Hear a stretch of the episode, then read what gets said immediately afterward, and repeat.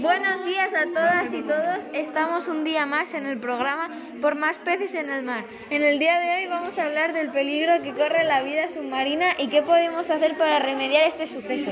Estos son algunos de los problemas que sufren los ecosistemas marinos.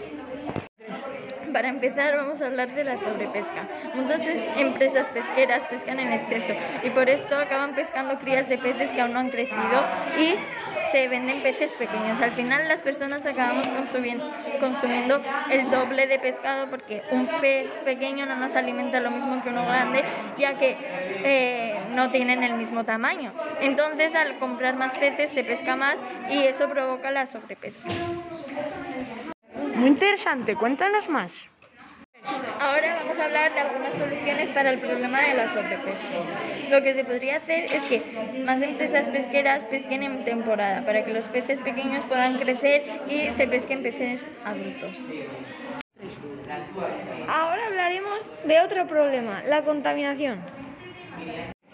Muchos mares, ríos y lagos están llenos de plástico. Gran parte de los animales marinos mueren por este suceso, asfixiados al comérselo, engancharse. Nos estamos quedando sin arrecifes de coral, sin océanos limpios y nos quedamos sin vida submarina. Y esto es bastante preocupante, ya que la vida marina es muy importante para el ecosistema.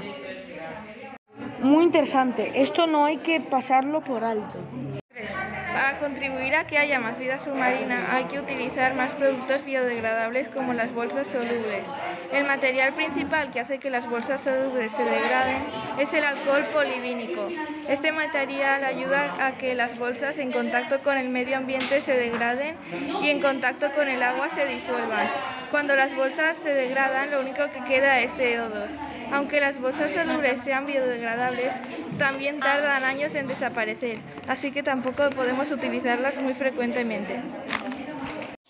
Siguiendo con lo que ha dicho Andrea, todo esto es fundamental, pero también hay pequeñas cosas que pasamos por alto. Los peces se comen microplásticos, luego los pescan, los venden y los compramos. Luego nos comemos los microplásticos que pueden contener los peces y eso es terrible para nuestra salud. Bueno, gracias por escuchar nuestro programa de radio.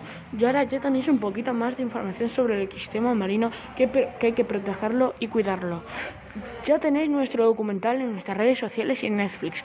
Ya os dejo en paz, justicia y otras instituciones. Adiós y hasta la próxima.